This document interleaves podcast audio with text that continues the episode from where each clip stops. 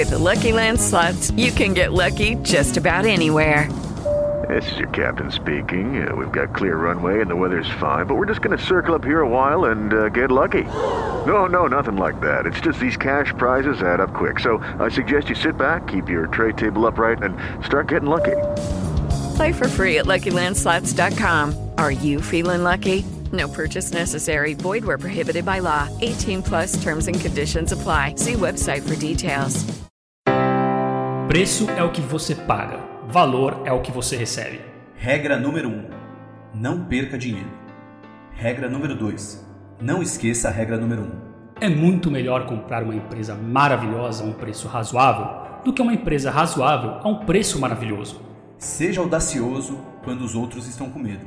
E tenha medo quando os outros estão sendo audaciosos. É preciso 20 anos para construir uma reputação e 5 minutos para destruí-la. O mercado financeiro é uma máquina que transfere dinheiro dos impacientes para os pacientes. Apenas durante a maré baixa é possível descobrir quem está nadando nu. Se a gente quisesse, poderia passar o dia todo aqui falando frases inspiradoras e motivacionais de Warren Buffett. Verdade, mas vamos falar sobre a obra por trás das frases. Porque assim como no caso da Clarice Lispector, no caso do Buffett também existe muita coisa além das frases. Não sei se você que está aí ouvindo sabe, mas além de um ótimo frasista, Warren Buffett também tem uma empresa. É a Berkshire Hathaway, que vale mais de 650 bilhões de dólares. E como isso aqui não é esses canais de coach nem de blogueirinho superficial de finanças, a gente vai muito além das frases do Buffett nesse podcast. Vamos aprofundar no negócio da Berkshire Hathaway, nos investimentos, nos incríveis rendimentos e sim, nos problemas que Berkshire e Warren Buffett têm atualmente. Ô Salomão, será que não é crime falar isso, cara? Falar o quê? Que a Berkshire tem problema? Ué, mas é um problema. Ela tem uma montanha de mais de 140 bilhões de dólares em caixa e não tem o que fazer com esse dinheiro. Então, acho que tudo bem falar que isso é um problema. Verdade, então vamos lá. Eu sou o Renato Santiago. Eu sou o Thiago Salomão e esse é o episódio 5 do Globalizações, uma parceria entre Infomoney e Bloomberg. Bota a vinheta aí, Nando.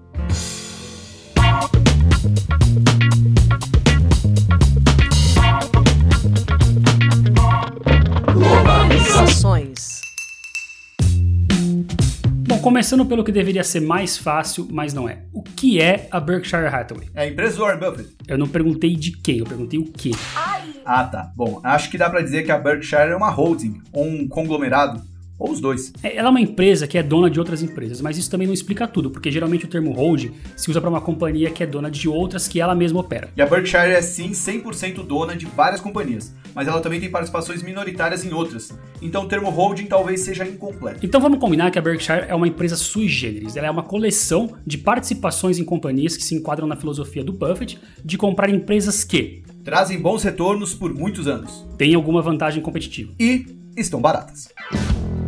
Hoje, a Berkshire é dona de todo tipo de empresas. Tem seguradora de veículos, fábrica de pilhas, sorveteria fast food, companhia férrea, marca de roupa íntima, indústria de lubrificantes, oh, yeah. rede de joalherias, uma fábrica de trailers, uma imobiliária e muito mais coisa. Dá para dividir as empresas da Berkshire em quatro grandes grupos: manufatura ou indústria, seguros, utilities e varejo e serviços. Só para dar uma ideia da diversidade, no grupo das indústrias tem a maior construtora de casas pré-fabricadas dos Estados Unidos, chamada Clayton Homes. Tem também a Fruit of the Loom, que é uma fabricante de pijamas e roupas íntimas. E tem também a conhecidíssima Duracell. A Duracell, será que é isso que explica por que o Buffett, o Charlie Munger, o sócio dele, conseguem tocar uma empresa desse quilate com mais de 90 anos de idade?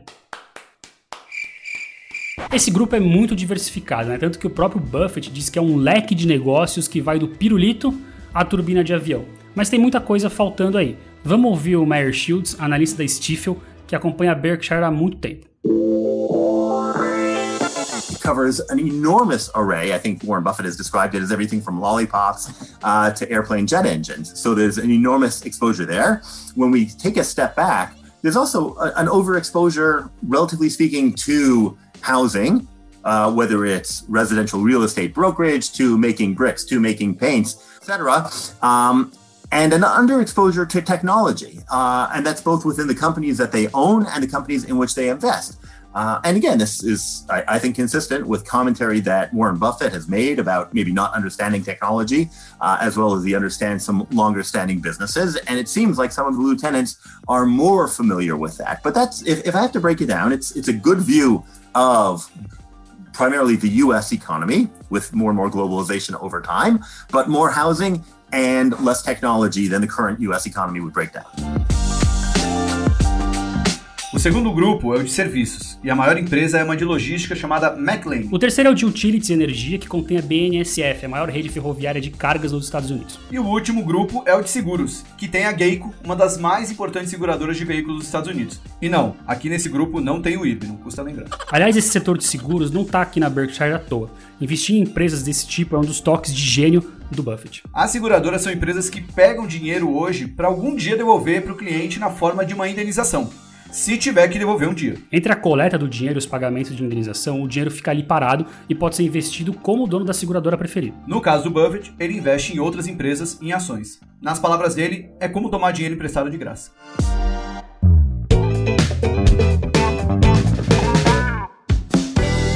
A não ser que você tenha começado a pesquisar e se informar sobre o mercado de ações e de investimentos hoje, você sabe que os investimentos do Buffett e da Berkshire deram muito certo a rentabilidade do Buffett, anota aí, 20,3% ao ano desde 1965. What the fuck? É uma caminhada de 55 anos aí. Ele é uma das seis pessoas a passar dos 100 bilhões de dólares em patrimônio e vive ocupando o topo das listas dos maiores bilionários do mundo. Vamos fazer uma pausa aqui para entender esse retorno na prática. Se em 1965 a gente tivesse colocado mil dólares na mão do Buffett, sabe quanto que isso seria hoje? 26 milhões de dólares. Achou bom, Salomão? Dá para viver. Hum, pare com isso. Bom, mas existe aquela máxima no mercado que diz que rentabilidade passada não é garantia de retorno futuro. E essa frase não é do Buffett, diga-se de passagem. Então vamos falar do futuro da Berkshire Hathaway. Ninguém tem dúvida que a Berkshire deu certo. Não existe hoje nenhuma outra empresa com tanta diversidade e negócios tão bons dentro do seu portfólio. Tanto que muita gente encara a Berkshire mais como um fundo de investimentos do que como uma ação. E tá certo, é uma companhia que sabe escolher empresas para comprar e o track record dos gestores dela é o melhor e mais longo do mundo. Mas ela tem um problema hoje o tamanho. Hoje a Berkshire tem valor de mercado de 650 bilhões de dólares. Grande parte disso são as empresas subsidiárias, que a gente já falou, e mais ou menos 210 bilhões são ações de outras empresas de capital aberto. As principais empresas do Buffett hoje são Apple, essa inclusive é 40% do portfólio. Aí vem Bank of America, American Express, Coca-Cola, Kraft e Verizon. Isso é só para ficar nas empresas que têm mais de 3% de participação na carteira dele. O resto é uma grande pilha de dinheiro, 140 bilhões de dólares em caixa que a empresa não consegue gastar. Pelo menos não consegue gastar bem, dentro da filosofia do que o Buffett e o Charlie Munger consideram uma boa compra. A Berkshire Hathaway, hold de investimentos do Warren Buffett, acaba de anunciar um investimento de 500 milhões de dólares no Nubank. Com o aporte, o banco agora está avaliado em 30 bilhões de dólares. É, Renatão, só porque a gente falou que eles não estavam comprando nada, aparece essa notícia aí. É verdade, mas a gente precisa colocar esse número em perspectiva. Em primeiro lugar, esse investimento no Nubank é claro que é importante, mas é só 0,35% do que a empresa tem em caixa. Imagine então a participação do Nubank no resto do portfólio. Pois é, pode até parecer que eles estão sendo sovinas segurando tanto dinheiro assim. Mas não é bem assim. Como a gente falou uns minutos atrás, uma parte fundamental da filosofia do Buffett é comprar empresas que estejam a um preço atrativo. E se você acompanha esse podcast, já ouviu sobre o absurdo valuation da Tesla e sobre os SPACs que estão pagando bilhões de dólares em PowerPoints. É o poder que os juros baixos têm sobre os ativos reais. Aumentar tudo. E não é pagando caro demais nas coisas que alguém vai ficar entre as seis pessoas mais ricas do mundo. Então o dilema é real. A Berkshire é gigante e para que os retornos façam diferença para ela, os gestores que estão lá precisam fazer excelentes negócios. Ao mesmo tempo, tá tudo muito caro e a chance de uma barganha é remotíssima. Só resta uma solução, Renatão. Só uma: recomprar as próprias ações. E é isso que eles têm feito. Nos últimos trimestres, a Berkshire comprou entre 8 e 9 bilhões de dólares das próprias ações. Quase 20 vezes mais que o valor investido no Nubank. Vamos ouvir de novo o Mayer sobre isso. Most of the, I'm calling them investment dollars gone recently, has been to share repurchase. Historically, we haven't seen a lot of that, but I think there is, that has two implications. The first is that they have an awful lot of cash, and there's probably not going to be something out there for them to buy that will absorb a lot of cash. And the second is that presumably there's this internal belief that Berkshire Hathaway is actually undervalued, which is why it's worth buying back the stock. So I think that's another interesting component because it's got two separate implications in terms of external opportunities and the internal valuation. Agora, o que o acionista quer saber é de retorno. Para uma ação que já vale muito subir ainda mais, a empresa precisa de coisas grandes. Aquisições do tamanho de elefantes, como diz o próprio Buffett. Mas isso não tem acontecido. Mesmo no início da pandemia, quando as bolsas globais derreteram, a Berkshire não achou nada que pudesse considerar um bom negócio. Segundo Buffett, eles teriam conseguido se as impressoras do Fed não estivessem trabalhando tão furiosamente. Agora, o mercado interpreta isso de duas maneiras. Para uns, a Berkshire simplesmente está sendo incapaz de usar seu dinheiro de forma eficiente, e por isso seus papéis têm tido uma performance pior do que a S&P nos últimos cinco anos. Para outros, esse é o melhor cenário possível, porque a Berkshire tem uma carteira de ações excelente, muito dinheiro em caixa e as melhores pessoas possíveis para tomar decisões. Colocando tudo isso na mesa, dá para dizer que a Berkshire é um bom investimento hoje? Vamos ver o que o Meyer diz. What we're looking for when we say good investment. Is it a company or a stock that's likely to outperform the broader indices? Probably not. Um, is it a solid company that will hold up over time? And if we see, for example, market weakness, we should see less at Berkshire Hathaway? I think from that perspective, yes. So I see very, very little risk of dramatic underperformance.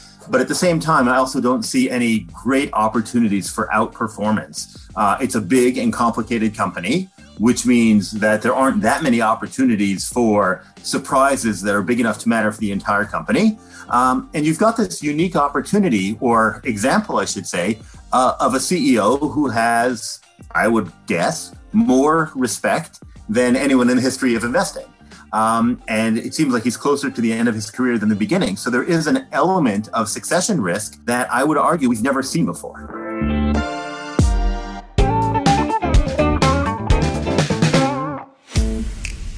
Tem uma informação que a gente jogou ali no meio do episódio que nem seria muito importante, mas nesse caso é a idade do Buffett do sócio dele, o Charlie Munger. Resumindo, eles são muito velhos. Ambos têm mais de 90 anos. O Munger tem 97 anos. Uau! Isso significa que eles precisam pensar em sucessores em breve. Na última convenção da Berkshire, finalmente foi falado sobre esse assunto. Na verdade, o Munger deixou escapar quem seria o sucessor e que isso já está decidido é o Greg Abel, que hoje comanda a divisão de energia da Berkshire. Pelo nome já gostei, hein? Que tem Abel no nome, esse cara costuma ser campeão. Avante palestra! É uma decisão que surpreende ninguém. Como o Abel já comanda uma das principais divisões da empresa e já está cada vez mais envolvido com outras partes do negócio, ninguém tem muita dúvida da competência dele. E o bom é que apesar do nome Abel, aparentemente ele tem um controle emocional muito maior. I'm not remotely worried about the competence of the likely successor. But what you will see is that the role that Warren Buffett currently occupies, that role will be filled by multiple people. You've got two other folks working on the investment side. You've got at least Greg Abel and Ajit Jain uh, heading up other non investment operations. So that suggests at least a risk of either committee or friction that will be slower in terms of making capital allocation decisions when it was really one person, or arguably two people, if you imagine Warren Buffett and Charlie Munger bouncing ideas off each other. So, will everyone involved be highly skilled? Yes, I see. Um, I see no risk to that at all. Uh, but will decision making be more complicated and slower? I think the answer to that is yes. Aqui o que o Mayer está dizendo é que no futuro mais pessoas vão fazer o papel que hoje é só do Buffett e do Munger. Isso quer dizer o quê? Que as decisões vão ser mais demoradas, menos consensuais e que isso pode ter alguma consequência nos ganhos da empresa. Então, qual é a grande conclusão?